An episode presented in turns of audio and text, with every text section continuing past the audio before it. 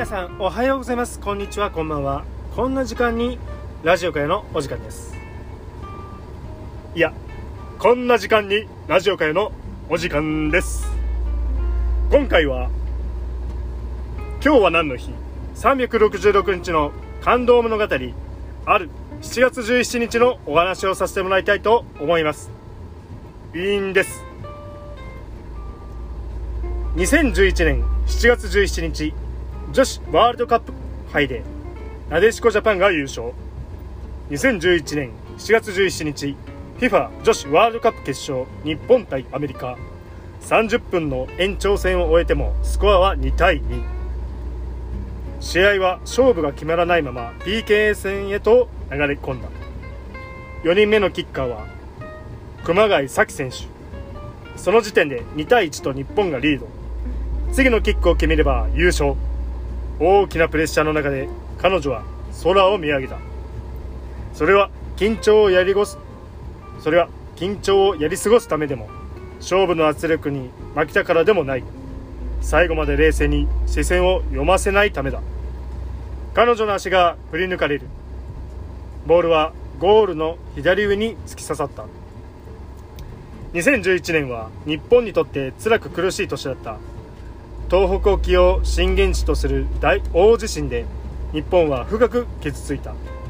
暗いムードが漂い続ける日々。それはその年の夏になっても変わらず残り続けた。サッカーで日本を元気にしたい。彼女たちはそんな思いを抱き戦いに臨んでいた。なでしこジャパンのメンバー全員が一丸となり自分たちのサッカーで日本を元気にという思いのもと暑いドイツの夏を走り抜いたのだった。中でもひときわ強い思いを抱いていたのは丸山桂里奈選手であった。彼女は2年前まで TEPCO マリーゼに所属していた。福島県双葉郡をホームタウンとするチームである。